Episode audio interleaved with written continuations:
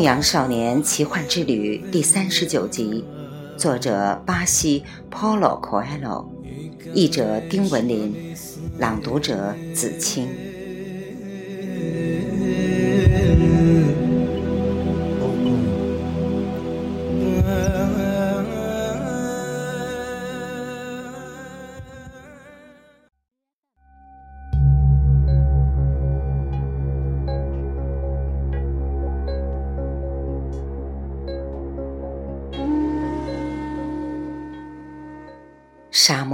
好像有意要证明炼金术士的话。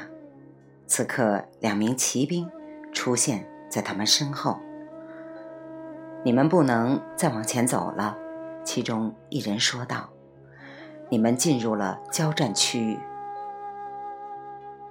我走不远，炼金术士回答，同时用深邃的目光盯着士兵的眼睛。他们一动不动，待了一会儿。然后便同意他俩继续往前走。男孩被眼前看到的一切镇住了。您用目光制服了他们，他说：“眼睛能够显示心灵的力量。”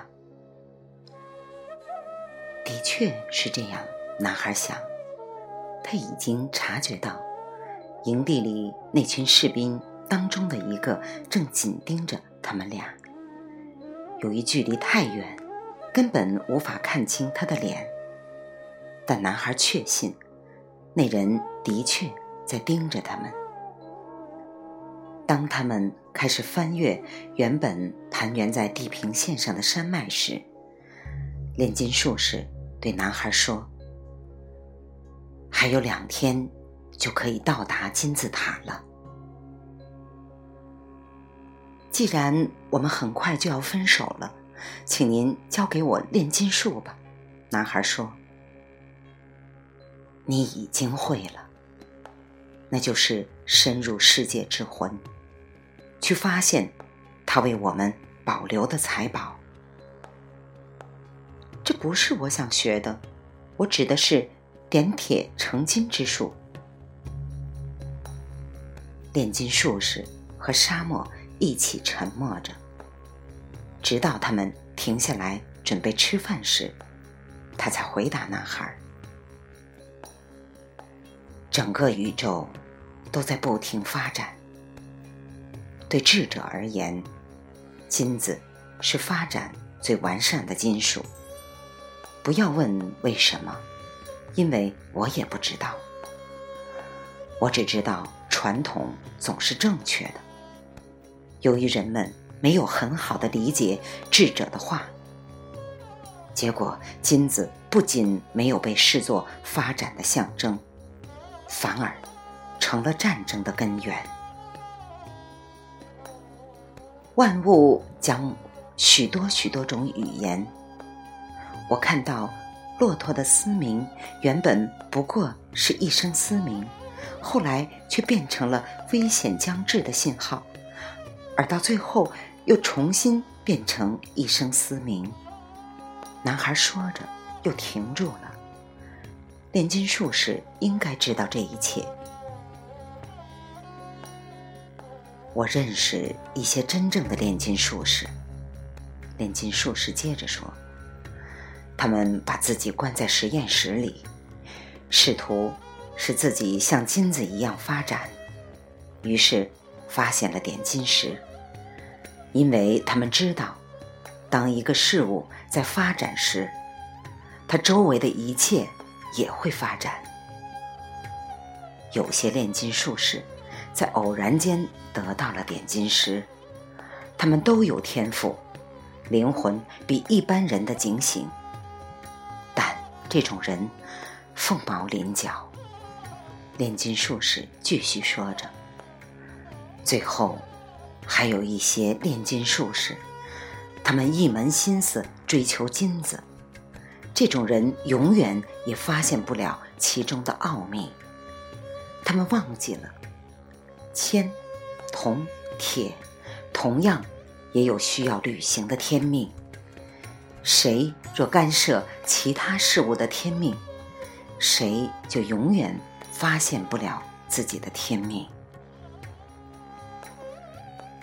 炼金术士的这些话，如同咒语一样回响在空中。说完，他弯腰从沙地上捡起一个贝壳。这里过去是一片大海。我已经注意到了，男孩回答。炼金术士让男孩将耳朵凑到贝壳上。小时候，男孩曾许多次这样做过。这次，他又听到了大海的喧闹。大海仍旧在这只贝壳里，因为这就是他的天命。大海永远不会离开贝壳，直到沙漠重新被海水淹没。说完，他们二人翻身上马，继续朝埃及金字塔的方向前进。太阳开始下沉的时候，男孩的心发出了危险的信号。此时，他们正处于一片巨大的沙丘之间。男孩看了看炼金术士，而他似乎什么都没发现。五分钟之后，男孩看到两名骑兵出现在面前，阳光映衬出他们的剪影。还没等男孩告诉炼金术士，两名骑兵就变成了十名，接着又变成了百名，最后整个沙丘都布满了骑兵。这些骑兵身着蓝衣，头巾用蓝色头箍套住，蓝布罩在脸上，只露出两只眼睛。虽然离得很远，他们的眼睛仍显示出了心灵的力量。那里流露出的是杀气。